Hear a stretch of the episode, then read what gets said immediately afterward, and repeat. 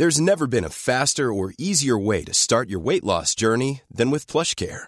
PlushCare accepts most insurance plans and gives you online access to board-certified physicians who can prescribe FDA-approved weight loss medications like Wigovi and Zepbound for those who qualify. Take charge of your health and speak with a board-certified physician about a weight loss plan that's right for you.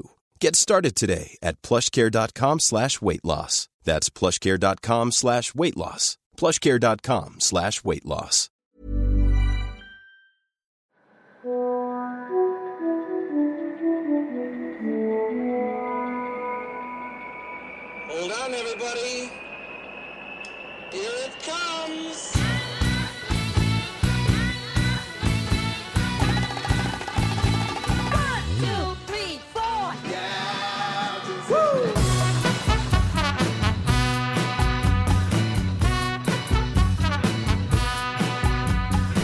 Spotzol, le podcast du gravel et du bikepacking, épisode 172, ici Richard Delhomme. Aujourd'hui, je reçois Anatole Nemi. En, en réalité, je reçois Anatole pour la seconde fois car il y a deux jours, le son était tellement pourri que j'ai été obligé de renoncer. Donc aujourd'hui, croisons les doigts, d'autant que Anatole nous reçoit depuis sa chambre d'adolescent. Pour cet épisode, j'ai fait appel à mes sources d'informations les plus obscures pour te obtenir des anecdotes et détails croustillants sur Anatole. Et figurez-vous que le gars en question est un véritable tombeur, capable de faire chavirer le cœur des Siciliennes même après 5 jours de course sans douche. Et donc, Anatole est une énigme, un mélange flegmatique de fougue et de nonchalance à peine dissimulée. Alors que cache cette nonchalance? Qui est l'homme derrière le voyageur à vélo et le coureur ultra? Oui, voilà la question du jour. Qui est l'homme derrière le mythe? Car oui, Anatole est déjà un mythe. Un détail avant de rejoindre Anatole, j'expérimente un truc. J'ai créé un groupe WhatsApp pour que, vous qui écoutez, puissiez faire remonter vos questions et réflexions. Je vais donc alimenter cet épisode grâce à vos questions. L'adresse du groupe est dans la description de cet épisode. Et sans plus attendre, donc, Anatole Nemi. Bonjour Anatole. Salut. Bon alors tu es dans ta chambre d'adolescent. Parce qu'il y a deux jours le son depuis ton appartement était relativement pourri. Et tu m'as dit, eh bien dans deux jours j'irai chez mon père, l'internet est un petit peu meilleur et là on peut voir que tu es dans ta chambre d'adolescent, constellé de prises d'escalade. C'est qui suggère que tu es un véritable grimpeur? Je l'ai été jusqu'à 12, jusqu'à 14 ans. Et après? Et après, je me suis blessé, puis j'ai un peu arrêté le sport. Et puis, je me suis remis au vélo en 2016, je pense. Non, j'ai Mhm. essayé de rouler dans un club d'abord, pendant deux semaines, puis j'aimais pas du tout. Et après, je me suis remis euh, vers 17 ans pour faire Liège-Bastogne-Liège. Et puis, euh, après, c'était le voyage à vélo. Et puis après, ben, je faire quelque chose de plus long. Parce que tu n'es pas très très vieux, je crois. Tu as 22 ans, tu m'avais dit? 22 ans, oui. Ouais. Donc vers 17 ans, tu t'es remis au vélo, tu as commencé, euh, tu as fait divers trucs et tu, as, tu es parti deux ans en voyage. C'est bien ça? Oui, Dont un long voyage de six mois. Oui, je suis revenu à cause du virus en mars 2019, je pense, pendant Ouais. le lockdown, pendant le confinement, et puis euh, je me suis mis à, en formation pour faire euh, mécanicien vélo.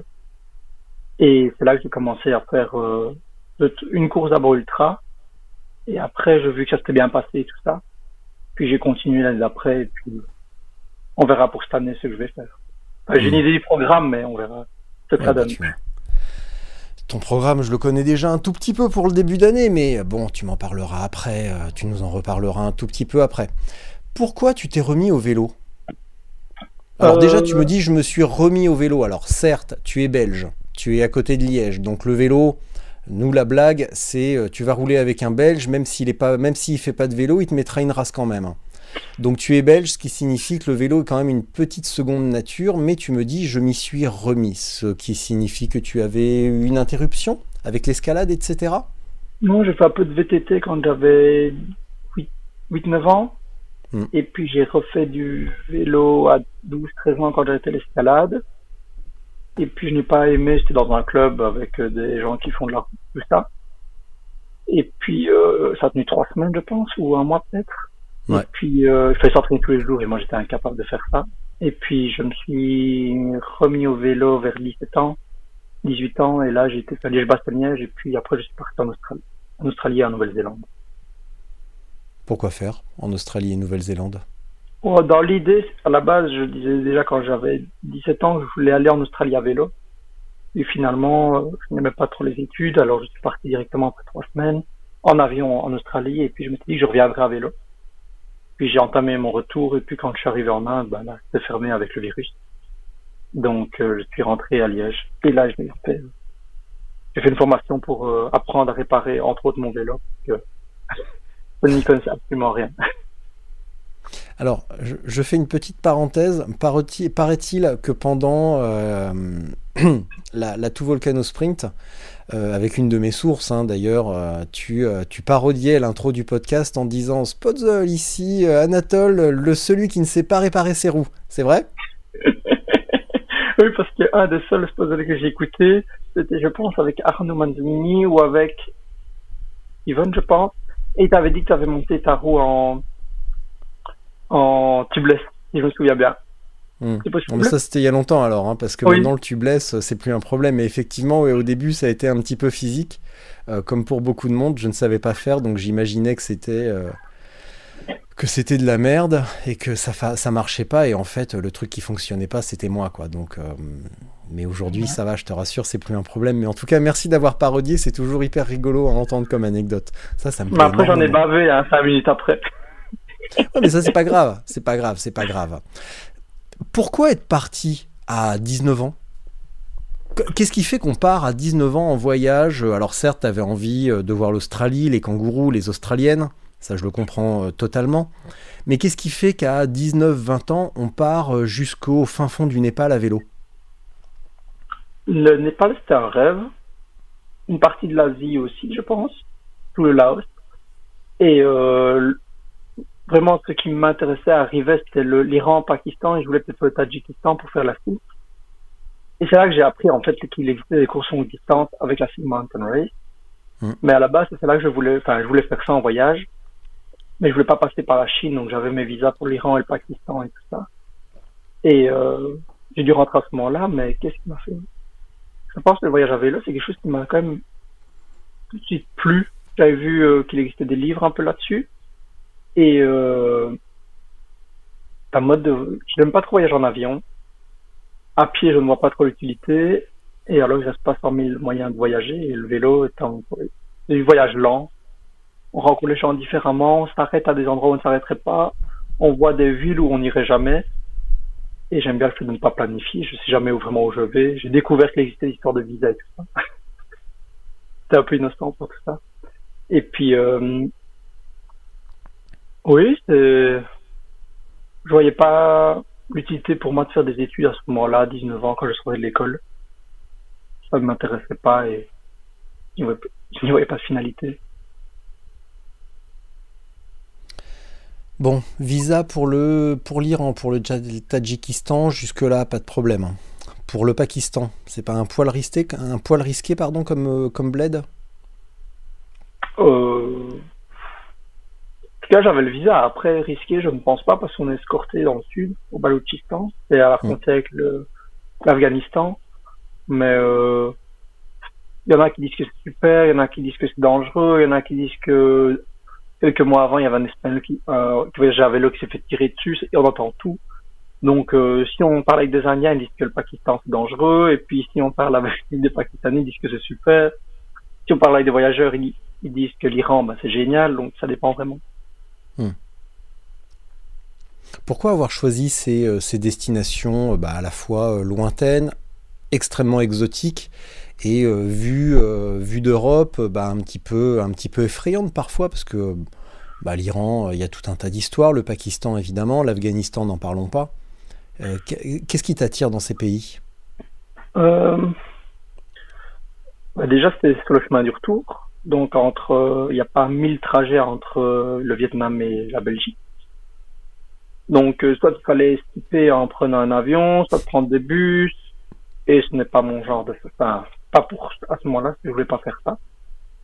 Et euh, je voyais pas ça comme du risque, je voyais ça comme des rencontres, comme allez la découverte, surtout la silk. Je pense que je voulais vraiment passer par là. mais je ne voulais absolument pas passer par la Chine, donc euh, j'avais pas trop le choix non plus. Et après coup, euh, c'est sûr que je le referai. Donc même la foule, je pense pas que je le en cours, je le ferai, je pense, juste pour m'amuser comme ça. Hmm. Pour profiter. Parce que c'est mon petit regret à chaque fois après une course, c'est de pas avoir profité, d'avoir roulé toute la nuit, tout ça. D'ailleurs, c'est pour ça que je fais la classe en duo. Pour rouler différemment. Alors je note euh, la phrase extrêmement rigolote, les occasions euh, qu'on a dans une vie de pouvoir dire euh, la route entre le Vietnam et, le- et le- et la Belgique, il n'y en a pas 10 000. Euh, c'est quand même pas, c'est pas, le- c'est pas le truc qu'on va dire le plus souvent dans une vie quand même. Je veux rentrer du Vietnam à la Belgique. À vélo, c'est pas forcément ce qu'on va dire le plus souvent. Ouais, Pourquoi après, tu voulais, pourquoi tu voulais, pardon? Après, ça sera en Amérique du Sud, normalement. Ah. Pourquoi tu voulais pas passer par la Chine? Je dirais euh, éthiquement. Après, si on dit ça, on va dire oui, mais tu voulais passer par le Pakistan, l'Iran, tu passé par le, allez, le, la Birmanie. Mais euh, la Chine, je n'aime pas leur manière de faire au niveau des visas, le peu de, allez, de liberté Mm. qu'ils donnent à leurs voyageurs et tout ça. Je n'avais absolument aucune envie de passer par là. Je pense que je n'irai jamais de ma vie en Chine. Mm. À la limite, ouais, non, jamais. Et donc là, tu vas faire l'Atlas Mountain Race en duo. Donc tu Oui. pars dans, euh, dans une dizaine de jours à peine, dans une semaine? Deux semaines, je pense. Le, le 1er février. Ouais, dans 10 jours, ouais, dans une semaine et demie. Euh, pourquoi qu'est- Qu'est-ce que tu trouves de différent? Alors déjà, ça va être euh, bon, même si tu as fait un petit peu de VTT, ça, quand même, ça va quand même être la découverte de l'ultra euh, tout terrain dans un terrain euh, un petit peu inhospitalier, ou en tout cas un petit peu rude. Qu'est-ce que tu recherches dans cette, dans cette manière de rouler en duo? Euh, c'est le fait de pouvoir, euh, allez, de m'arrêter, de ne pas vraiment faire la course. Enfin, je ne pars jamais pour une course pour un résultat. Je pars d'abord pour finir toujours, mais après, en fonction des circonstances, je pousse différemment. Mais au final, je passe beaucoup de temps sur le vélo la nuit. Et euh, je pense que je serais déçu de louper une grosse partie là-bas. Donc c'est sûr que je roulerai le soir, le matin. Mais passer encore la nuit sur le vélo à cravacher, je n'ai pas trop envie. Donc euh, j'ai proposé à un ami d'aller rouler là-bas et il a fait allez bonne idée et alors on. Super. Une, une véritable idée de génie. Alors, Anatole, je vais reprendre le fil de mes petites questions. Euh, tac, tac, tac, tac, tac. Alors, comme je te l'avais dit il y a deux jours, euh, selon une de mes sources, que je salue euh, bien bas évidemment, parce que euh, c'est probablement la plus belle euh, belge que je connaisse, selon elle, tu es le futur Sofiane belge.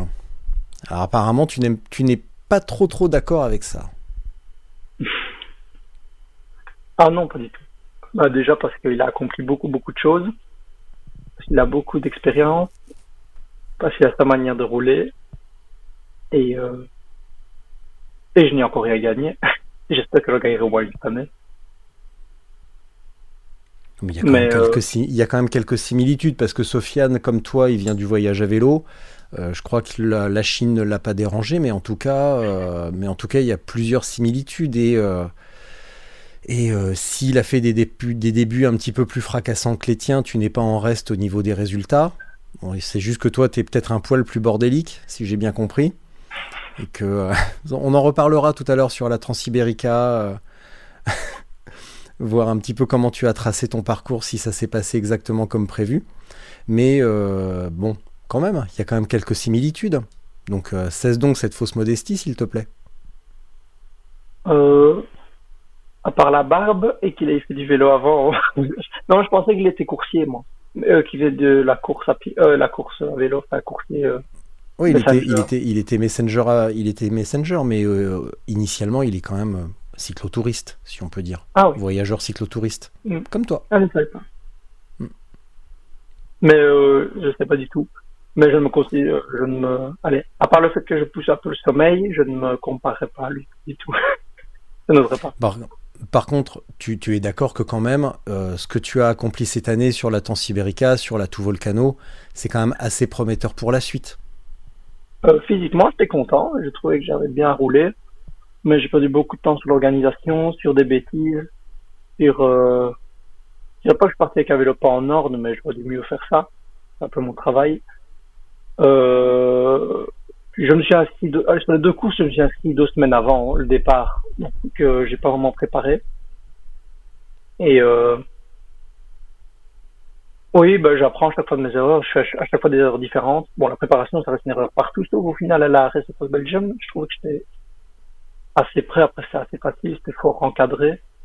Mais euh, là, j'avais pas, j'avais fait de ne pas garder les trackers et j'avais pas vraiment suivi tout ça. Sinon, j'aurais roulé vraiment différemment sur la fin. Donc ça, c'est la petite déception. Après, j'étais jamais déçu parce que j'ai tout donné jusqu'à la fin. Mais euh, après, j'ai fait quand même d'autres erreurs. Et... Comme quoi, par exemple?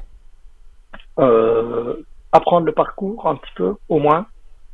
Par exemple, pour la Tout Volcano Sprint. Oui, c'est ce que, tu m'as dit, oui, que tout le, monde, tout le monde connaissait les noms des villages et toi, euh, rien du tout. C'était au kilomètre près. toi, tu connaissais, tu vois, tu t'intéressais aux filles et c'est tout. non, non, non. non. Euh, je savais bien qu'il y avait une montée au kilomètre 1000, une montée au le sommet une montée au kilomètre 1000, il y avait une montée au kilomètre 1020, des trucs comme ça, mais je ne me souvenais pas les villes du tout où on passait. J'avais pas, j'avais pas lu le manuel malheureusement. Désolé Juliana. Et euh, et j'ai senti que j'aurais pu faire différemment. Bah, le début, j'avais pas bien regardé mes traces. Donc dans mon GPS, le Vesuvio, on montait à volcan, puis on le redescendait et on partait. Et euh, en fait, ça traçait une ligne droite dans le Vesuvio. Et euh, j'étais devant dans la montée, je me suis trompé, je suis parti, donc j'ai perdu cinq minutes, le temps de revenir, de remonter. Et euh, la distance, il y en avait qui descendaient à fond de balle, et je trouve ça super dangereux. D'ailleurs, il y en a un qui est tombé, qui a dû arrêter directement. Donc j'ai pas pris de risque, et là, j'ai pris un gros nid de poule, un gros trou, et mon guidon a tourné, donc j'ai encore perdu 10 minutes. Et là, mentalement, j'ai commencé à douter. oh, ça commence mal. Les signes, et puis j'ai poussé, poussé à fond. Et puis il a fait 25 degrés sur la côte. Là j'ai pris un coup de chaleur. J'ai commencé à vomir partout. C'était vraiment vide, vide. Puis j'ai vu gens qui draftaient, ça m'a un peu mis mal à l'aise. Enfin oui, je vais m'envoyer une photo de Juliana, l'organisatrice. Moi je n'avançais plus sur le plat. Et eux, je les voyais en train de drafter à 3. Et je dis que c'était pas normal. Et puis j'ai continué et je me suis dit, bah, de ne pas avancer, autant avancer mais lentement. Et puis j'ai continué, j'arrivais même plus à boire, plus à manger. Et puis la nuit, ça a commencé à aller mieux. Et là, j'ai commencé à en dépasser quelques-uns jusqu'à la crevaison.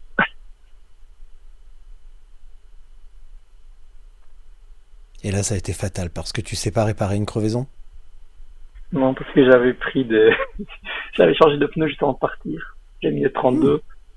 Et euh, j'avais pris mes Tubolito donc les chambres légères de, de la Trans Ibérica qui était du 28. Et j'avais oublié que le Tibolito, ça ne, ça ne, ça ne se déforme pas, ça n'allait pas. Donc j'ai dû marcher 20 km jusqu'à pouvoir réparer mon pneu. Donc j'ai monté deux cols et j'ai descendu un col à pied avec mes chaussures à clips. Et puis euh, j'ai pu repartir et puis là j'ai tout donné jusqu'à la fin. Donc je passe final... 16e jusqu'au 5e, je pense. Tout à l'heure, avant qu'on débute l'enregistrement, tu me en parlais un petit peu de, gestion de l'effort, de tracker et tout. Et euh, tu m'as dit que ton, ta principale erreur a été de regarder euh, le tracker euh, dès le début, comme sur la Transibérica. Si j'ai pas regardé justement, j'ai regardé à partir du mmh. kilomètre 900, je pense. Ouais. Parce que j'étais pour voir où j'en étais. Et kilomètre 900, j'ai commencé à regarder et à faire en fonction. Et puis il y a eu des petits problèmes de tracker et tout ça. Et surtout quand j'ai attaqué euh, Paul et Nawel. Parce que Nawel m'a dit non, j'attaque pas. Alors j'ai fait, allez, moi j'y vais. Et là, j'ai tout donné jusqu'au ferry. Là, j'avais calculé le l'heure du ferry. Et j'avais pile pas en même temps que le ferry. Donc j'ai repris euh, trois heures d'avance. Et puis, euh, non, pas trois heures. J'ai repris une heure, je pense. Une ou deux heures. Et puis, ça s'est bien passé jusqu'au moment où je m'endormais vraiment sur le vélo. Mais je voulais, j'étais tellement, Allez, à tout Volcano, sur la fin, on est tellement proche et tellement loin de l'arrivée. Il reste 100 km, je pense, c'est 3000 mètres de dénivelé, quelque chose comme ça. Ce qui est énorme. Hmm. Et euh, donc, on, a, on sait qu'il reste 100 km, mais que ça sera pas 3 heures, que ça sera 5, euh, 6 heures. Et euh, c'est difficile de gérer cette partie-là, je trouvais. Plutôt que la fatigue en plus. Et euh, donc, j'ai préféré dormir et c'est là qu'ils m'ont rattrapé, mais je savais que je serais plus frais pour la fin. Donc c'est là que tu c'est cette partie donc dans la cinquième nuit dans la dans la partie finale où il y a eu cette fameuse descente où tu t'es fait peur avec Nawel et que après il y a eu l'anecdote avec les Siciliennes et que tu as retrouvé Nawel euh, roulé en boule dans un fossé. Dans la montée avant, je me suis arrêté au premier village. Là j'ai euh, j'ai pris un, allez, un, un double espresso, un coca, Red Bull. Donc là, t'as tous les poils de la barbe qui sont tombés. Et je me souviens que j'étais sur la terrasse, il faisait froid, j'avais les jambes en l'air, je suis en train de boire tout ça en même temps, et je discutais avec le patron et une femme. Ils discutaient, elle me racontait, je elle me demandait où j'allais, je lui expliquais le parcours, et elle voulait pas que je passe par là, elle disait que ça montait trop haut dans la montagne, que c'était une mauvaise route, que je devais prendre d'autres routes, et j'avais pas envie de perdre mon temps à lui expliquer que c'était un tracé fixe et que je pouvais pas changer de route, donc j'ai arrêté de discuter. Et puis euh, j'ai voulu payer, mais il prenait pas la carte. Donc j'ai demandé où était une banque, il m'a offert mon mes trucs. Et puis je suis parti. Et euh, oui, je, dans la descente, je, parlais, je commence, dans la montée, je commence à m'endormir. Je me suis dit, bon, j'essaye un peu la descente, ça va pas. Je sais qu'en Italie, il y a des maisons abandonnées partout. Et après, euh, ouais, 3 4 km de descente, je commence à prendre du temps à freiner. Je m'endormais même pas, mais je sentais qu'il fallait que je m'endorme. Et directement, j'ai raté deux virages, j'ai fait là, je m'endors. Je me suis arrêté dans une maison, avec des bouches de vaches, des pierres partout, à l'abandon. Je me suis couché, et puis euh, j'ai dormi deux heures dans ma couverture de survie, assis plus ou moins parce qu'il y avait des pierres partout. Et puis au moment de me réveiller, j'ai gardé le tracker, j'ai vu que Nawel et Paul venaient de me dépasser dans la descente.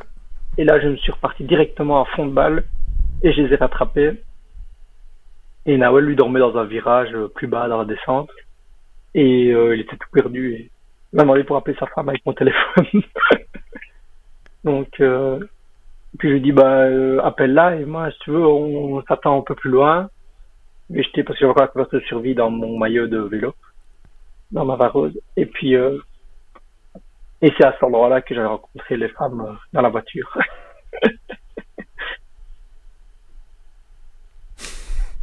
Bon, on va pas trop insister sur l'anecdote des Siciliennes, quand même. Alors, d'après Nawel, tes plans d'entraînement sont millimétrés, sont millimétrés au quart de poil. Alors, pour dissiper un doute, est-ce que tu es une brute d'entraînement, un fanatique des chiffres, un acharné du capteur de puissance? Alors là, pas du tout. Je me suis entraîné en faisant du vélo taf. J'allais tous les jours, je faisais 30 km aller, 30 km retour. Et quand il faisait sec, qu'il faisait beau, que j'avais envie, je faisais 50 pour aller et entre 70 et 100 pour revenir. Et au final, ça m'a aidé parce que je n'avais pas le choix. J'avais pas de voiture, pas de permis. Donc je vais aller travailler. Donc peu importe la météo, peu importe si j'avais envie, pas envie, peu importe si j'étais, euh, revenais de soirée ou quoi, j'allais quand même travailler. Et euh, je pense que c'est un bon entraînement, ça faisait quand même une bonne base, même si c'est pas énorme au début. Euh, Si, c'est quand même beaucoup, mais on dit 30, 30, 60 par jour, bah, c'est pas énorme non plus. Et je pense que c'est un bon entraînement de base. Mais non, je roule sans capteur euh, de fréquence cardiaque. Et maintenant, j'ai un capteur de puissance, mais c'est juste drôle parfois de regarder les chiffres, mais je ne m'entraîne pas du tout avec ça. Bah, comme je te disais, hi- hi- hier j'étais en formation podcast et j'ai euh, montré euh, donc le. Je donnais des exemples de podcasts pour, euh, pour indiquer un petit peu ce qui se fait dans la diversité des, des formats. Et je leur ai Mhm. fait écouter les frappés. Et c'est là que j'ai découvert que, que, que tu avais donné un épisode dans les frappés il y a 2-3 Mhm. semaines, juste avant Noël, je crois. Donc j'ai écouté juste l'intro. Et là, tu expliquais ouais, que tu n'aimes pas du tout, tu n'aimes pas du tout ces trucs-là et que tu es plutôt euh, freestyle avec l'entraînement. Oui, je le laisse aller. Si je veux vraiment faire de la, allez, de l'intensité, je sais que je peux aller avec deux, trois, avec une personne avec qui, si je vais rouler avec Chris, par exemple, je sais que je, je serai, allez, dans les côtes, on va se regarder, on va aller à fond. Donc, si je veux rentrer dans l'intensité, je sais que je peux aller rouler avec lui et ça sera le cas. Mais sinon, non, je préfère rouler pépère et puis, euh, en course, je sais pas, c'était de l'adrénaline ou, mais j'ai ce côté où que je me transforme quand je suis en course, hein, pendant les événements, euh, les- courses, oui, on peut les courses. Et euh, même si c'est dur mentalement, je sais pas, il se passe quelque chose et, et je me concentre différemment. Ça te, ça te transcende en fait les épreuves? Euh, oui, je pense. Mais il y a un engouement où je ne me rendais pas compte. Euh, Quand j'ai fait le Biking Man France en 2010, en 2020, je pense. C'est là que je me suis rendu compte de l'engouement qu'il y avait derrière les dot watchers et tout ça. Les gens qui, c'est quand même prenant. Je me rendais pas compte à ce point-là. Et je l'ai expérimenté à la transcontinentale cette année quand j'ai suivi ça. C'était assez cool. Et euh, oui, ça donne quand même euh, un regard extérieur et une pression, ah, pression, peut-être pas, mais un, une motivation supplémentaire, je dirais. Une motivation pourquoi Oh, Parce que tu les connais pas tous, tu les connais pas tous ces gens finalement qui te suivent. Alors peut-être qu'ils t'envoient des messages, mais au bout du compte. Non, mais euh, vous beaucoup je connais.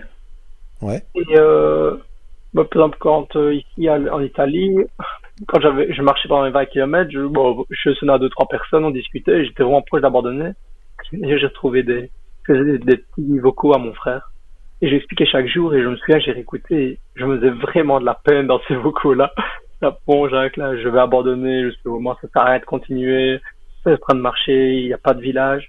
Et j'avais mon autre copain au téléphone qui disait, euh, si prochain village c'est un kilomètre, mais ça savait très bien qu'il n'y avait pas de village, j'avais une maison, là, c'était abandonné. et je marchais, je marchais.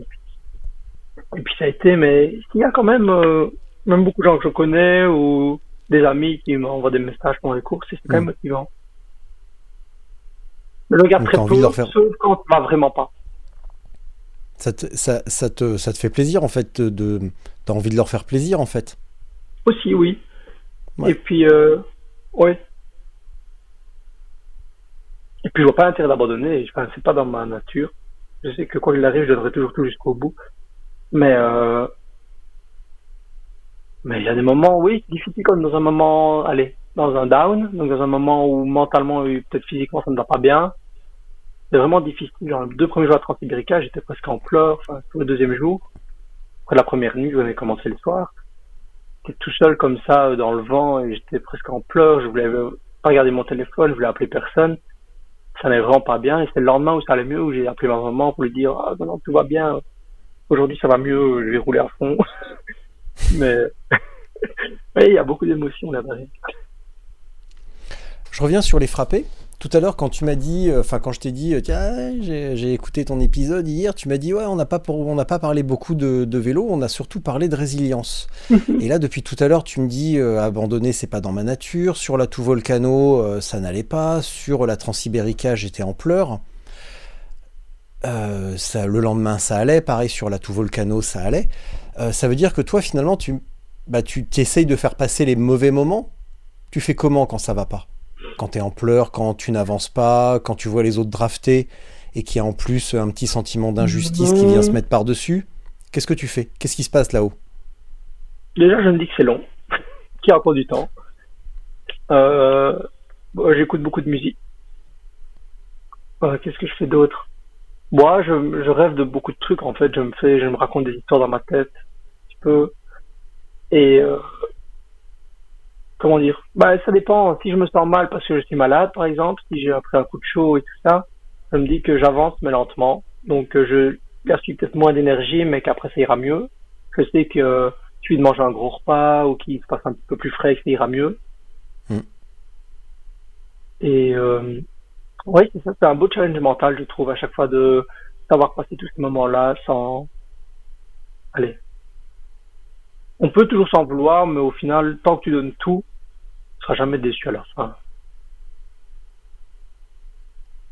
Je pense. Donc tu n'es jamais déçu? Non, je, je- enfin, après, je me dis, encore une fois, je me dis, ah, j'aurais pu faire ça mieux, ça mieux, ça mieux. Je me dis, oui, mais ça ne sait pas après, je ne ferai pas la course, et puis c'est comme ça. Alors tout à l'heure tu as dit, quel que soit le temps qu'il fait, je dois aller rouler, parce que bah, t'as pas de permis, t'as pas de voiture, donc tu dois vélo taffer pour aller au travail. Et même si je suis allé en soirée la veille. Alors, toujours d'après ma source. Attends, je reprends mes notes, hein, parce que là, il a fallu que je me documente et tout euh, pour, euh, pour savoir euh, ce que c'était. Donc d'après ma source, tu as une tendance, une légère tendance à abuser du Negroni. Alors pour info, le Negroni, c'est un cocktail à base de gin, de vermouth rouge et de Campari inventé à Florence en Italie, donc en 1919. La recette est très simple, 3 centilitres de gin, 3 centilitres de Campari et 3 centilitres de vermouth rouge. Et bien entendu, et attention, là je vais balancer une référence de film, au shaker, pas à la cuillère. Est-ce que tu as reconnu la référence ou pas? Euh, non. Non, bah, c'est pas grave. Est-ce que paraît-il que euh, tu, euh, tu aurais tendance aussi à casser ta clé de ta clé de Airbnb quand tu as un petit peu trop bu? Est-ce que c'est vrai ou est-ce que c'est une légende? Ma clé de Airbnb. Oh là là, il y a eu, il y avait eu, il y a eu trop de cocktails en plus. Ah oui, oui, oui, oui, juste, juste, juste, escalader la, la barrière, en- c'était en Italie, ça. hein. Ouais. Ouais, ouais, ouais, j'avais, j'avais oublié. Ouais, j'avais réussi à rentrer en plus. Ah ouais, non, Et paraît-il que tu as laissé ton vélo euh, bien en évidence, un super vélo. hein. Alors par contre, je suis pas sûr de la prononciation. Jaeger Jaeger. Jaeger. Ouais, j'ai laissé dans la rue parce que je ne trouvais plus l'Airbnb. T'as réussi à rentrer parce que t'as cassé la serrure quand même. Ouais. Alors, je l'ai laissé dans la rue et puis j'ai dû grimper au-dessus de la barrière et puis j'étais dormir et puis un gentil monsieur l'a mis de côté le matin. Alors tu vois, pareil dans la même, dans la même catégorie, j'ai, euh, bah, comme je te l'ai dit tout à l'heure, j'ai, euh, j'ai mis en place un groupe WhatsApp, j'ai recueilli plein de questions. Et parmi toutes les questions euh, hyper intéressantes qui ont été posées, il y en a pas mal qui tournent autour de la diététique et du repos. Et toujours d'après ma source, une semaine avant, le fait, avant la Tout Volcano, tu étais sur un festival musique, de musique et visiblement tu étais totalement déchiré. Donc est-ce que tu apportes la même soin à la récupération, à la diététique que tu apportes à ton entraînement? Oui, je fais. C'est assez rectiligne. C'est-à-dire n'importe quoi du début à la fin. On peut dire ça. Mais même pendant, hein, quand on était, euh, quand on s'arrêtait dans un restaurant, on était bloqué à cause de la pluie avec Nawel, on a quand même bu des bières là pendant tout volcan. Hmm. On s'est dans un petit restaurant, on a dormi sur une terrasse. Et euh, oui, on a bu deux bières à cet endroit-là. Après, ça fait toujours du bien hein, quand on ne sait pas avancer de toute façon. Autant Bah, si profiter. t'es blo- si t'es bloqué, t'es bloqué, hein, de toute façon. Donc, euh, Mais oui, non, bah déjà même euh, ma première course c'était en France l'année passée. Et au départ, ils offraient le, jour avant, ils offraient des bières. On était à la fenêtre des bières et puis le lendemain, c'est parti. Bon après, j'ai un peu payé, je pense, dans la chaleur parce qu'il est 30, 35 degrés et je vais j'ai complètement déshydraté, mais bon, on apprend ses erreurs normalement. Alors justement, cette année, tu as plusieurs épreuves au pas au- au programme. Tu as fait pas mal d'erreurs l'année dernière. Est-ce que tu comptes un petit peu plus euh, préparer, mieux structurer ton truc justement pour, euh, pour passer un petit peu outre ces erreurs? Ou est-ce que tu vas continuer à avoir une approche euh, freestyle ou rock'n'roll comme vous dites autour de Liège? Non, toujours la même, mais je pense que sur certaines, je devrais plus préparer. Par exemple, si je suis prêt à Transcontinental, j'espère, c'est pour ça que j'avais fait la base à Transibérica, c'était pour apprendre à tracer. Bon, après, j'ai pas vraiment, enfin, j'ai appris de mes erreurs, mais euh, On va en reparler que de ça. fait. Et euh, je pense que je ferai, certaines courses, je ferai beaucoup plus attention que d'autres. Oui. Pourquoi certaines et pas d'autres? Lesquelles par exemple? Parce que hein, sur certaines, ça pardonne pas. Je pense que la, en Allemagne, la Mittelgebirge, quelque chose comme ça, et la Transconti, je pense que je ferai attention, oui. Hmm. Bon, après la Tour Donc, ça- Volcano en duo, j'aimerais bien la gagner, mais je sais que en duo, il n'y a pas besoin de spécialement faire attention. Ça- Il y a beaucoup d'autres euh, facteurs qui sont plus importants. Comme quoi? Euh, la, plus ou moins la synchronisation, savoir gérer les moments difficiles de l'autre et, ses propres- et que l'autre gère les moments, ses propres moments, enfin, les moments difficiles de l'autre euh, bin- du binôme. Je pense que c'est plus important que le reste. Tu vas faire quoi alors cette année? Donc là, tu pars à l'Atlas Mountain Race et après? Après, je vais faire une course à Lyon que j'organise, c'est la Unnown. Et puis, euh, je vais faire en Allemagne la Mittelgebirge, c'est 1300 Mhm. km dans les Vosges et en Allemagne. Et puis, je vais faire euh, la, normalement la transcontinentale, on verra si je suis pas repris, je fais la Tricity. Et après, euh, j'organise Liège-Paris-Liège, donc là, je ne roule pas. Et puis, je ferai la, la Volcano. J'ai une question de Christophe le Suisse. Tu viens de le mentionner, tu organises la Unknown Race. Alors Mhm. pourquoi organiser un truc alors qu'il existe déjà des dizaines de courses ultra et que ça pullule tous les jours, qu'il en fleurit chaque jour un tout petit peu plus? Pourquoi, orga- pourquoi organiser un truc encore en plus? Hmm, je voulais quelque chose de différent. Euh, justement, le fait de ne pas pouvoir préparer la course, c'est ça qu'on a mis en avant. C'est-à-dire que le premier checkpoint est donné, c'est parcours libre, le premier checkpoint est donné une heure avant le départ, et on apprend normalement le CP2 quand on arrive au CP1. Donc comme ça, on enlève la partie de préparation. Et euh, je voulais pas une course qui coûte euh, 250 euros encore ou 500 euros ou 400 euros comme d'autres. Alors on a fait, euh, ça coûte 95 euros et 50 euros vont euh, pour le, donc il y a une partie pour le tracker et 50 euros pour une œuvre de charité, 7 euros pour le, la casquette et 2 euros pour une bière, en gros. Donc on ne gagne rien, mais je voulais vraiment quelque chose qui profite à d'autres et où on peut se retrouver un peu l'ambiance avec on organise ça avec huit personnes de la tout volcano et on voulait retrouver cet esprit d'après course où on s'est bien amusé On en a parlé un petit peu il y a deux jours, mais euh, les tarifs, euh, les tarifs deviennent parfois un petit peu délirants quand même sur les épreuves. En tout cas, les Oui. épreuves ultra euh, renommées euh, et même parfois beaucoup moins renommées et beaucoup moins ultra des fois aussi, euh, ça devient, euh, ça devient un peu la folie quand même.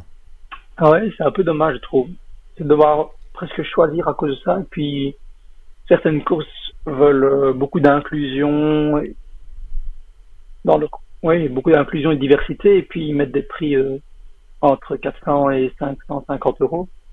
Je trouve pas ça correct surtout qu'il y a des courses où on ne propose rien et ils jouent juste sur leur nommé. Après ça c'est le jeu et on s'inscrit. D'ailleurs je me suis inscrit mais je n'aurais même pas payé la course si on m'avait pas dit euh, que quelqu'un m'aidait quoi. Donc euh, non je trouve ça dommage. Mais bon. C'est pour ça qu'il en faut d'autres. Donc c'est pour ça que tu organises ton propre truc où il n'y a Mhm. pas grand chose. mais au y a moins pas de euh, parcours. c'est accessible. C'est ça. Mais au moins c'est accessible Attends, je reprends mes questions, le fil de mes questions, parce que là, du coup, j'écoutais attentivement ce que tu me racontes. Quand même, ça m'arrive. bon alors, j'ai une, question de Anthony qui me disait euh, qui est véritablement l'homme derrière l'athlète? Il se déplace régulièrement plusieurs semaines par an pour ses balades, entre guillemets. Comment gère-t-il ses absences avec ses proches, compagnes, enfants, travail? Alors, t'as combien, combien d'enfants, Anatole j'ai zéro enfant zéro femme et euh, un petit peu de travail. Non j'ai choisi un travail qui me permettait de voyager un mi-temps chez Jaeger justement maintenant. Donc Mm. c'est loin donc c'est quand même 1h30 de- ouais, presque deux heures de déplacement pour aller et pour revenir. Mais c'est un mi-temps et je sais que je peux aller à mes courses euh, sans trop de problèmes. Donc euh, c'était un peu ma condition pour avoir un travail de pouvoir avoir cette liberté entre autres. Donc, pour le moment, tu te focalises un petit peu plus sur le vélo, finalement? Cette année oui après on verra mais cette année oui C'est quoi l'objectif? Parce que tu te focalises, tu dois bien avoir une petite idée derrière la tête. L'objectif, c'est de bien faire la transcontinentale. Après, on verra, parce que sur une si longue course, il y a tellement de facteurs qui sont imprévisibles. Mais j'aimerais bien, bien faire. En tout cas, ne pas avoir de regret sur la fin. Et me Ouais. dire que j'ai tout, tout donné et que j'ai fait au mieux. Donc t'attends quoi de cette transcontinentale pour être un petit peu plus précis? De la finir. Si tu prépares et que tu apprends à tracer et que tu utilises un logiciel adapté, ça devrait bien se passer. Oh, oui, après, on ne sait jamais, hein. Il y a moyen de faire des heures par-ci, des heures par-là, une pénalité par-là. C'est difficile à dire. Après, même, euh, je dirais même un top 10, ça serait déjà super. Après, on verra. Mm. Ça dépend vraiment. Il y a tellement de, c'est vraiment imprévisible, je trouve. Et je trouve que ça serait, euh, allez, comment dire, pas hautain, c'est pas le mot, euh, de, d'espérer un résultat de ce genre de choses-là. Il y en a, ils peuvent, je trouve. Mais c'est des gens qui sont bien préparés pour ça. Mais je ne peux pas me permettre ça. Pourquoi tu peux pas te le permettre?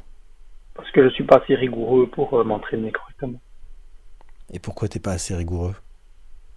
Parce que l'entraînement, pour moi, doit rester un plaisir et je ne saurais pas me forcer à faire des entraînements qui ne m'intéressent pas. D'ailleurs, quand je roule, je ne dis pas que je m'entraîne, c'est que je vais rouler. T'as pas envie d'être un poil plus rigoureux, de te forcer le temps, euh, le temps de la préparation pour la course? Parce que si t'as envie de bien faire, ça fait aussi partie de la, du côté bien faire, la préparation. Si tu prépares bien, la course se, par- se passera entre guillemets bien. Oui, Pourquoi si partir avec plaisir, ce handicap de préparation? C'est pas un handicap. Je pense que si je ne prends pas plaisir à m'entraîner, j'arrêterai carrément. Ça doit rester un plaisir. Et le jour où je prends plus plaisir à rouler, ben, je repartirai euh, directement sur l'escalade, je pense. Euh, je suis sûr même. Donc, euh, je ne saurais pas couper les deux. C'est Mm. pour moi incompatible. Et euh, Non, je suis, je sais bien que le jour où je prends plus de plaisir, je, je n'en ferai plus. Donc, euh, je n'ai pas envie de me, en- entre guillemets, de m'infliger ça. Bah, tu vas quand même devoir rouler un tout petit peu.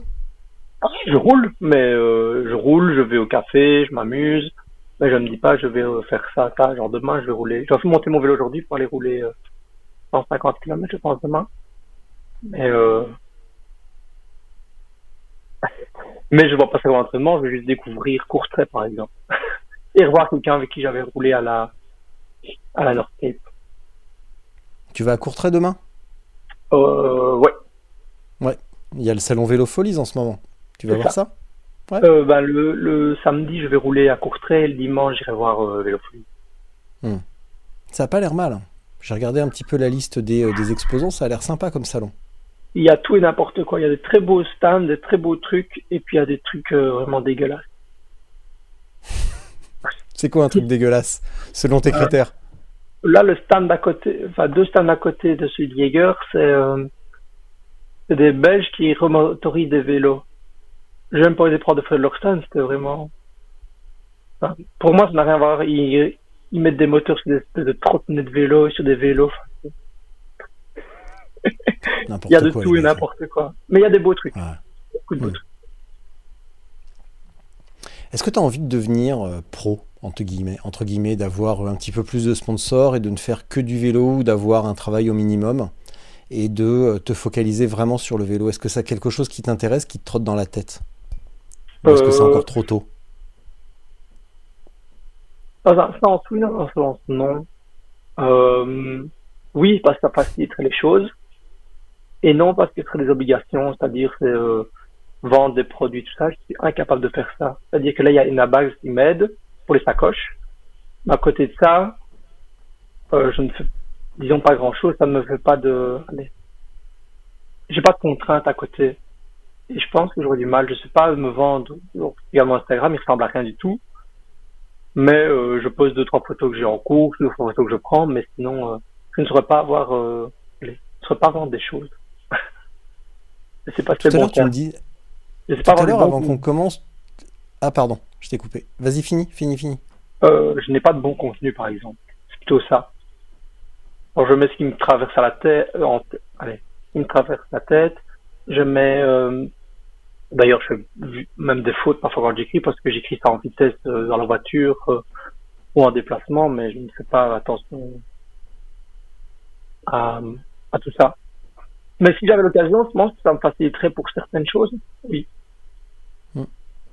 Tout à l'heure, tu me disais, je regarde pas trop, euh, bah, j'écoute pas les podcasts, je regarde pas trop l'actualité de l'ultra, tout ça, et je regrette que certains cyclistes soient plus vraiment des cyclistes, mais plutôt des créateurs de contenu. Tu peux m'en reparler de ça? Bah, c'est que si on regarde, euh, allez, beaucoup de cyclistes, bah, beaucoup de personnes qui sont sponsorisées en général, en général, je dis bien, parce que pas tous, Mm. ce sont des gens qui ne roulent même pas beaucoup, mais qui ont juste des belles photos et des beaux trucs à raconter, qui posent des questions auxquelles ils s'en s'en foutent des réponses de ceux qui répondent de toute manière. Et euh, les marques aiment bien ça, vu qu'ils ont des gens qui les suivent. Je trouve qu'il faudra juste un milieu entre euh, les athlètes et ceux qui font du contenu. Mais là, pour le moment, euh, après, euh, c'est un peu une niche ultra, donc il n'y a pas beaucoup de gens qui suivent, je pense. Donc les marques ne sont pas trop intéressées à ça. D'ailleurs, il y a vraiment quelques marques qui sont intéressées, mais pas tant ça. Et euh, trouve ça un peu décevant. Après, c'est le jeu. Hein.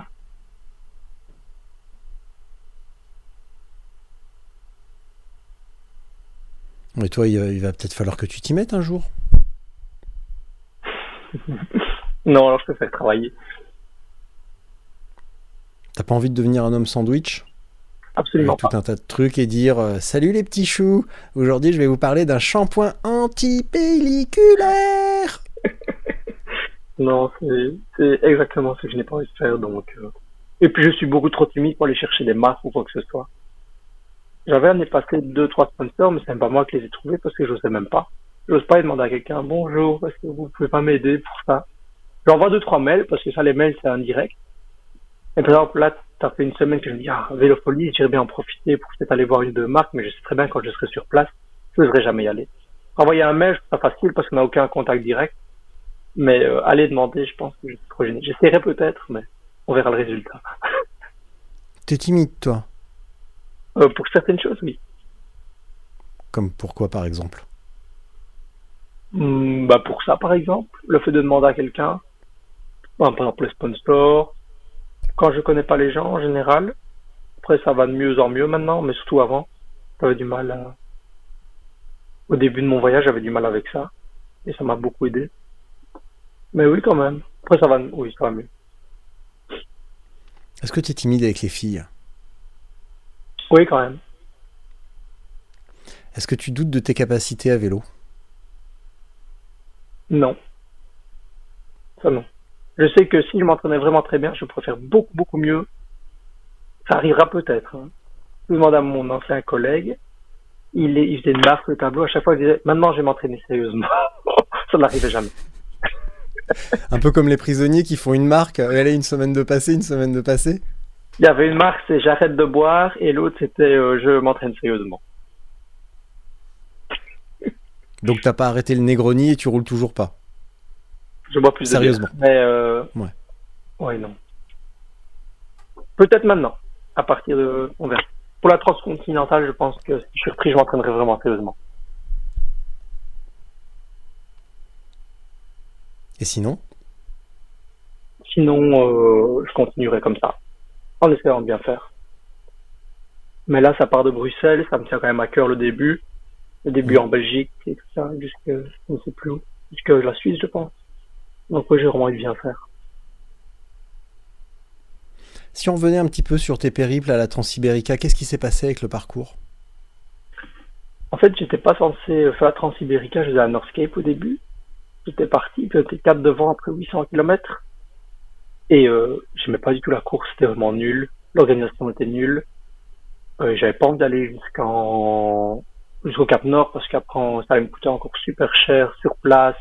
Le déplacement, rentrer, la logistique, il y avait rien qui était préparé alors que ça me coûtait super cher l'entrée. Et quand je suis Mm. arrivé, c'était entre Berlin et, euh, et Munich, vraiment la sortie de la République tchèque. J'ai regardé Olivier, celui qui je roulais demain, qui était là. Il dit, bah, moi, je rentre, je tourne à gauche et je rentre à Liège. J'ai fait une partie à vélo, une partie en train. J'ai fait plus ou moins 1200 km, pense, cette période-là.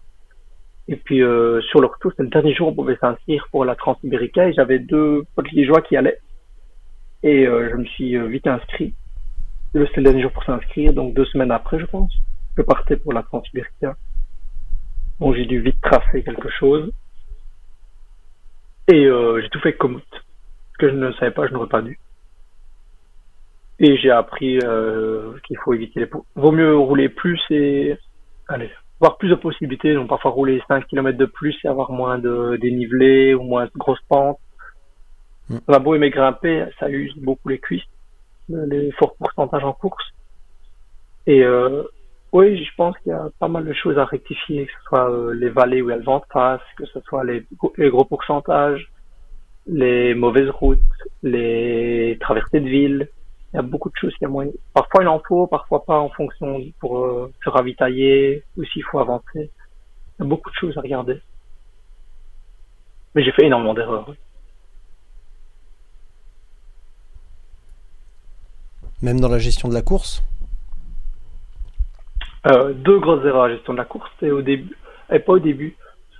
C'était euh, vers la moitié. À un moment, je me suis dit, euh, j'étais repassé deuxième. Et euh, allez, je tente le coup de nuit et je vais rechercher le premier. Et là, j'avais plus de lampe. J'étais en plein milieu de la montagne. Et euh, j'ai commencé à rouler la frontale. euh, J'ai fait trois cols avec la frontale de nuit. Et au moment où j'étais à dernière descente, ma frontale s'est coupée, j'avais plus de lampe. J'ai continué à descendre et je commençais à m'endormir et je revenais. Donc j'étais euh, 15 minutes de- derrière le premier. Et puis là, quand je suis arrivé, je me suis écroulé, j'étais fatigué. Et puis il a repris l'avance. Et la deuxième fois, c'était, on est passé tous les deux par le Portugal, grosse erreur de tracé. Et là, je me suis arrêté dans, un intermarché parce qu'il faisait 40 degrés plus ou moins. Il faisait frais. Et je, j'avais pas encore mangé depuis 4-5 jours. Je trouvais que des kebabs euh, et de la nourriture dans les super, euh, les, les essence. Et là, je me dis, je trouve un plat de pâtes déjà préparé, ça va bien me goûter. Et il y avait rien. Il y avait, je trouvais le rayon yaourt. et j'ai acheté 3 litres de yaourt. Je ne bois jamais de produits laitiers normalement. Et ça m'a démoli. J'étais mal, j'avais mal au vent, toute la nuit j'étais mal et je me suis endormi sur un rond-point. Et là, l'autre a repris de l'avance. Guillaume a repris euh, quelques heures d'avance et là, je savais que c'était fini. Puis j'ai bataillé pour que celui derrière ne revienne pas. Donc, moralité, le, le, le yaourt pour toi, ça goûte pas bien. Si, c'était bon, mais ça m'a démoli les estomacs. Pourquoi avoir pris cette décision à ce moment-là alors que tu ne bois jamais de produits laitiers? Pourquoi tu t'es rabattu sur un truc euh, bah, qui, qui, notoirement, tu le sais, euh, ne te convient pas? Parce que il faisait 40 degrés, c'était frais, yaourt à la banane, à la fraise. J'ai vu ça des Actimel, j'ai repensé à Guérin Thomas qui vivait des Actimel. Ouais, génial. Je sais pas, je me suis dit, waouh, bonne idée. Et puis après, c'est une mauvaise idée. Et euh, bon, je m'en suis pas mal sorti sur la fin, mais oui, je pense que ça c'est l'ordre que je ne ferai plus. Il faut essayer de bien trouver des petits repas une fois de temps en temps, et puis c'est surtout les nuits à l'hôtel que j'ai pas fait. Là, c'est une question de prix aussi et de une Ouais. disponibilité, c'est de dire, ah, je m'arrête pour trois heures, je vais pas mettre 110 euros dans une nuit. Oui, ça, je pense que c'était plus dur la récupération. Donc, j'ai fait quelques nuits de 3 heures et tout ça, mais le fait de dormir dans un lit, je pense, aurait été plus important que de dormir par terre.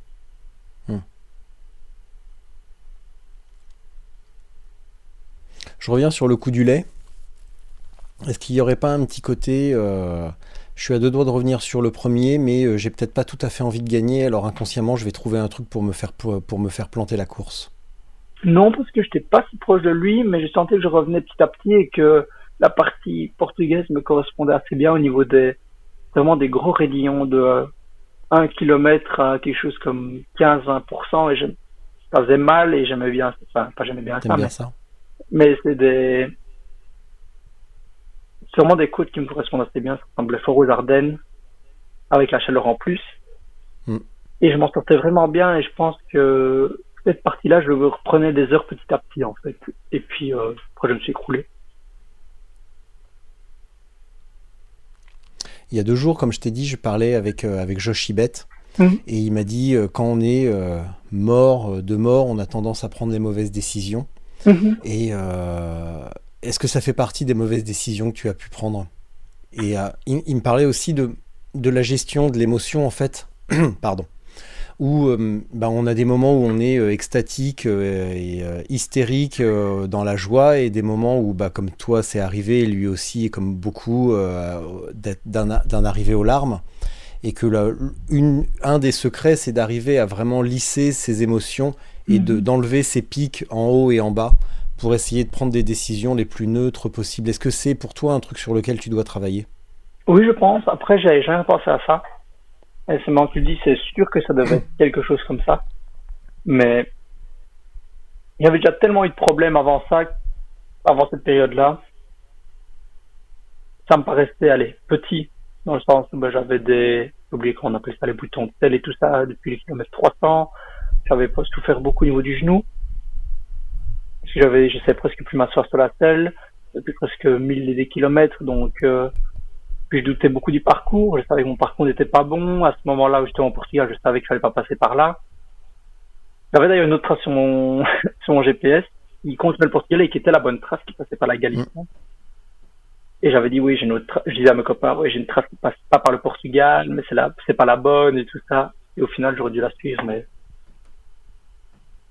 c'est peut-être là qu'il faut essayer de travailler. Parce que c'était vraiment des heures et des heures de gagner. Donc tu aurais pu gagner en fait. Non, je ne pense pas. Euh, je ne sais pas dire. Il y a tellement de facteurs à prendre en compte. On roule différemment quand on est loin, quand on n'est pas loin.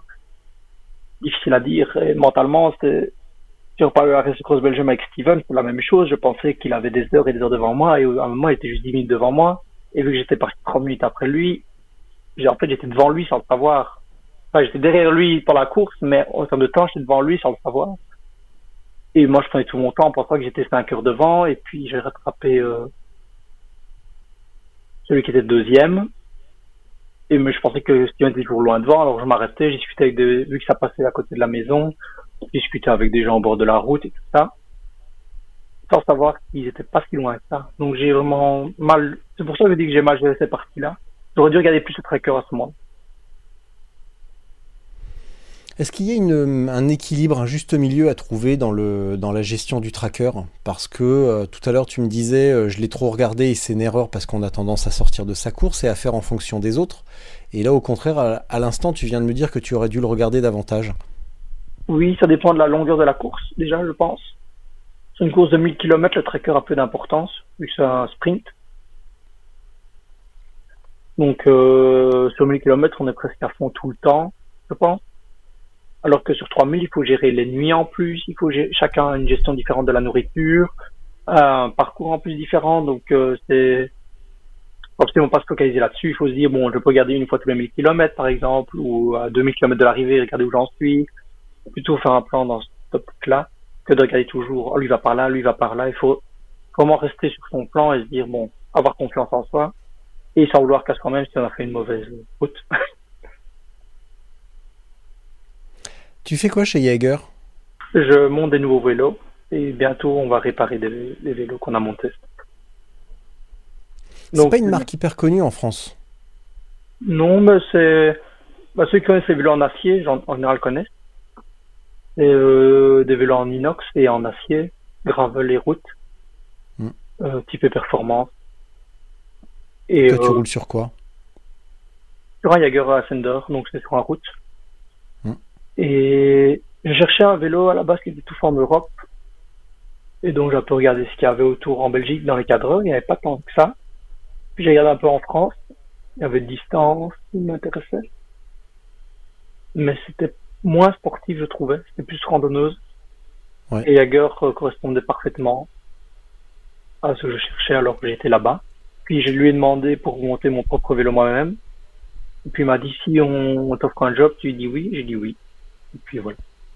À la condition que je puisse faire mes courses. Parce que c'est le problème Donc dans toi, le monde du vélo, c'est que la haute saison, c'est dans les grandes vacances, donc juillet août, c'est la haute, la haute Mm. saison. Et sinon, c'est impossible d'avoir des vacances à ce moment-là. Donc toi tu roules sur un vélo en acier en fait. Oui, en inox.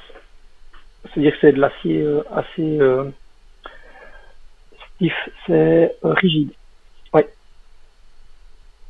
Tu es en groupe électrique ou électronique ou euh, oui. Aujourd'hui, j'ai monté un groupe euh, DI2 dessus. À la base, c'était Ouais. un campin mécanique qui allait très bien, mais les pièces coûtaient fort cher. Alors j'ai mis un DI2. Enfin, je dois le mettre le DI2 maintenant. Tu vas le mettre euh, ouais, là, les jours qui viennent, tout à l'heure? Dans une heure. Ouais. oh oui, on aura fini. Souvent, on entend euh, sur les, les- les- les groupes Facebook, sur les réseaux divers, on, on- voit souvent de divergences sur les, les gens qui, sont, euh, qui doutent un petit peu des groupes euh, électriques, notamment pour l'ultra, et qui doutent encore de la fiabilité de, euh, de ces groupes-là. Toi, qu'est-ce qui t'a convaincu? Euh, c'est que à la Transibérica, j'avais pas changé mon câble de dérailleur avant et il a cassé dans la course. Donc j'ai fait les 160 derniers kilomètres sur une vitesse, avec deux plateaux Ouais. mais avec une vitesse derrière. Et euh, alors que je savais qu'elle allait casser, je le sentais, mais changer tout ça, donc j'ai continué comme ça. Et, euh, et surtout ici en Italie, ou à la fin de la course, vu que les routes étaient mauvaises, j'avais fort mal aux mains, je ne sais plus bouger mes doigts, et je sais plus changer les vitesses. Alors qu'un des deux, il suffit simplement de pousser sur un bouton et au final, c'est beaucoup plus simple. Mais j'ai pris un 11 vitesses et pas un 12 vitesses. Parce que le 11 vitesses, on sait le recharger en roulant et pas le 12 vitesses. Parce que le 12 vitesses, on Ouais. charge sur le dérailleur. Donc le choix du 11 vitesses, c'est réfléchi. Ouais, c'est un, c'est un, tru- c'est un truc souvent qu'on oublie, c'est la, vraiment la, la facilité d'utilisation. C'est que quand on a vraiment froid aux mains, Mm. euh, faire un, et notamment avec les Shimano, faire ce grand mouvement euh, pour remonter par exemple un plateau dans la cassette et faire le grand mouvement comme ça et que quand tu as les mains gelées, euh, c'est tellement plus simple de faire une petite pression du doigt comme ça et tu peux mettre même juste un coup et Mm. ça, ça remonte quand même. C'est tellement plus agréable. Avec même. Campagnolo, c'était encore pire. Ça allait super bien, mais ça, au niveau de, au moment où on est plus sur dans les doigts, c'était vraiment difficile. Changer les vitesses avec les paumes de main et tout ça, en tirant avec la main droite pour le côté gauche, enfin, c'est vraiment trop. Donc je préfère Ouais. vraiment le DI2, je pense que c'est un bon choix, on verra. Mais Mm. niveau confort, mis- c'est sûr. Tu t'es mis quoi comme braquet? Normalement, je roule toujours en 50-34, 11-34. Mais là, sur le groupe, c'est un 52-36 et j'aime encore bien. Là, c'est un 28 derrière, c'est un peu trop difficile, je trouve. Bon, pour s'entraîner, ça va, mais pour les courses, je pense que je repasse en 50-34, 11-34 ou laisser un 52-36. Niveau vitesse, ça va vraiment très vite. Mm. Je trouve qu'on gagne vraiment des kilomètres heure, beaucoup plus de force. Il faut savoir l'emmener et tout ça, mais... Avec le 52 Ouais. Franchement, Ouais, monter quand oui. on monte gros plateau, ça va vraiment plus vite. Ouais, ouais. Bah, on va pas rentrer dans le détail, mais oui, les, les, les, les plateaux, enfin les, les pédaliers compacts, c'est bien, mais euh, quand tu passes d'un euh, d'un 50 à un 52, 53, c'est, euh, t'as l'impression de changer d'univers, c'est trop, trop, trop, trop bien. Et tous, les, tous ceux qui ont fait le, le cheminement inverse, qui sont passés d'un 52, 53 à un plateau compact, ont eu l'impression d'être collés à la route. Ah, c'est drôle. J'ai jamais pensé à ça, mais là, j'ai roulé trois fois avec. Et euh, la sensation était assez, assez incroyable. Hmm. Mais j'ai juste peur. une fois- Parce que le 11 et le 12 ou 13, il ne sert à rien pour moi avec un 52. Il faudrait Ouais. trouver une cassette euh, 13, 1334 ou 1434, ça serait parfait, mais ça n'existe pas, part chez. Hmm. Donc on va voir, mais euh, je pense que je vais rester en 52. Surtout pour Ça, c'est énervant. Surtout pour la transcontinentale, ça monte pas fort. C'est beaucoup de plats. Donc euh, c'est important, je pense. C'est un petit peu énervant, c'est euh, cette tendance à avoir des, euh, des petits plateaux et euh, tout petits bras, tout pignons derrière, alors que ça craque et que noto- notoirement ça frictionne à mort et qu'en termes d'efficacité, c'est absolument pas, c'est absolument pas bon en termes d'efficacité quand même. Ah, oui, j'ai jamais vraiment pensé à tout ça. Hmm. Mais Il me semble que. Vas-y, vas-y. Pardon. Mais je pense qu'il y a moyen de gagner quelques kilomètres heure avec ça. Après, il faut savoir euh, s'entraîner à pousser plus fort, je pense. Mais euh, quand on y arrive, je pense que ça vaut. coup. Il me semble que tu as essayé le, le système Classified. Oui, au Gravelman, oui. Ouais. T'en as pensé quoi? Hmm, c'est intéressant. C'est spécial. Et c'est bien pour la longe, en fait. C'est qu'on peut mettre un gros, ça c'est vraiment cool pour la longe, c'est qu'on peut mettre un gros plateau. C'est comme on roule toujours gros plateau, en fait. Donc on passe petit plateau, mais c'est dans le moyen que ça change. Donc la démultiplication est différente. Mais on garde, on garde beaucoup d'allonge. Donc là, je montais des bergs à 20%, donc les bergs en Flandre. Euh, sur, euh, avec un 50, donc on garde toujours de la longe. Donc ça, c'est assez chouette. Hmm. Donc à ce niveau-là, c'est pas mal. Il n'y a pas de dérailleur avant. Après, le 1 x 12, de manière générale, je suis pas fan au niveau de la ligne de chaîne. Je préfère le 1 x 11. Mais c'est, pour un mono, autant mettre ça. C'est un moyeu, donc, euh, c'est un double, au final. Tu vas faire quoi entre l'Atlas et euh, la TCR pour te préparer? Hmm. La Unknown et la Mittel, La Mittel Binge? Ouais, t'as- C'est le truc imprononçable. Non mais quelle idée quoi. Quand même. Le truc euh, imprononçable, imprononçable. Et il paraît que c'est vraiment très chouette comme, euh, comme course. Hmm. Mais oui, je pense que c'est une bonne préparation parce que l'année passée, il me manquait quelques kilomètres avant la Race Cross Belgium. Je savais que j'ai pas fait de longue distance et qu'après 100 km, je coinçais un peu au niveau endurance. Donc, il faudrait au moins une ou deux longues distances avant. Ouais, parce que tu, tu vélo taf, tu vélo taf. Là, demain ou samedi, tu vas faire, euh, demain euh, ou dimanche, tu vas faire 150 km. Mais je le est-ce que tu maintenant. places. Hein? Je ne le taffe plus maintenant. Je Tu je ne vélo taf plus. Tu t'embourgeoises petit à petit quand même. hein. Non, mais sinon, il y a 200 km. Ah, effectivement, oui. Euh, Est-ce que tu, ré- tu, tu places quand même des gros blocs avec des, euh, beaucoup de kilomètres, beaucoup d'heures, de temps en temps quand même, en préparation? Euh, oui, presque tous les week enfin, quand il fait beau, parce que là il neige, il a tombé 3 Mm. cm là, le- à- ce matin. Mais euh, quand il fait beau, oui, je sors vite fait 8 heures, 200, 200, 300 km. Mais quand je m'entraîne, je sais pas faire une nuit sur le vélo. Ça, j'ai vraiment du mal. En course, ça me dérange pas, mais en entraînement, j'ai vraiment du mal avec ça. Qu'est-ce qui te pose problème avec ça? C'est que ça demande beaucoup beaucoup d'énergie et de concentration. Mm. Et euh, c'est pas toujours agréable de rouler, je trouve, une nuit sur le- complète sur le vélo. Clément Clisson fait ça de temps en temps, il me l'avait raconté. Euh, il sort du travail, il travaille dans un magasin de vélo. Il sort du travail, il va rouler, il passe la nuit sur le vélo et le dimanche matin, il va rejoindre son club et il refait une petite boucle avec eux. Oui, moi, je suis incapable de faire ça. Enfin, si, je pourrais le faire, mais je vois pas l'intérêt.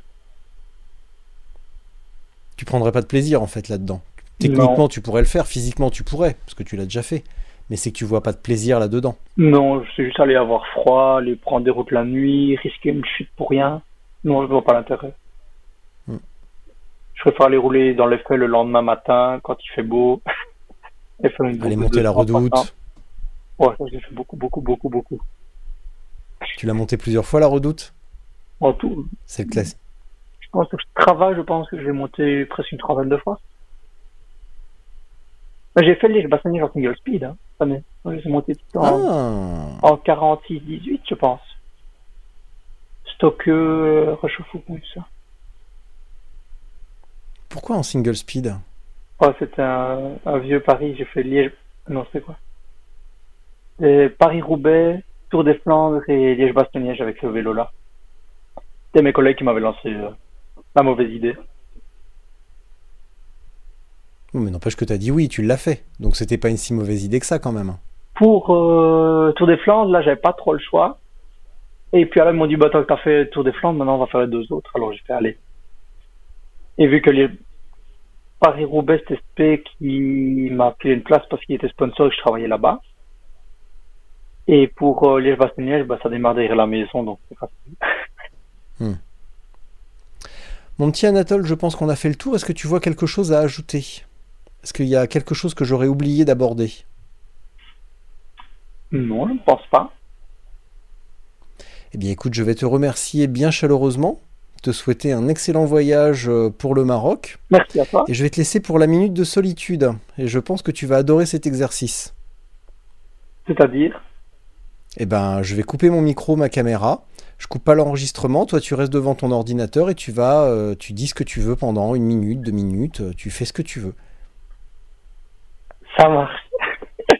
Ah, t'adores. Je sens que tu adores cet exercice. Je sens que ça va te plaire énormément. On verra. Est-ce que tu as des choses à dire encore? Oui. Ça commence quand?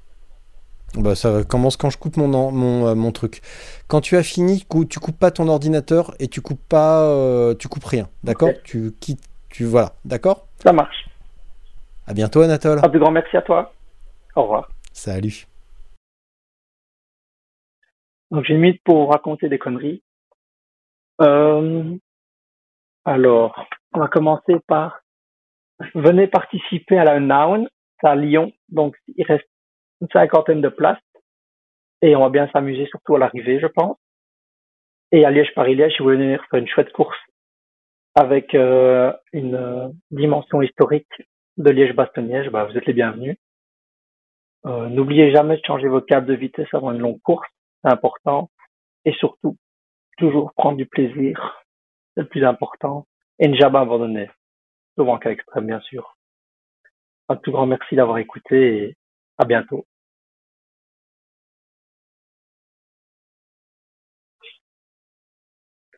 Et venez dire bonjour à trans à Transcontinental Race au début.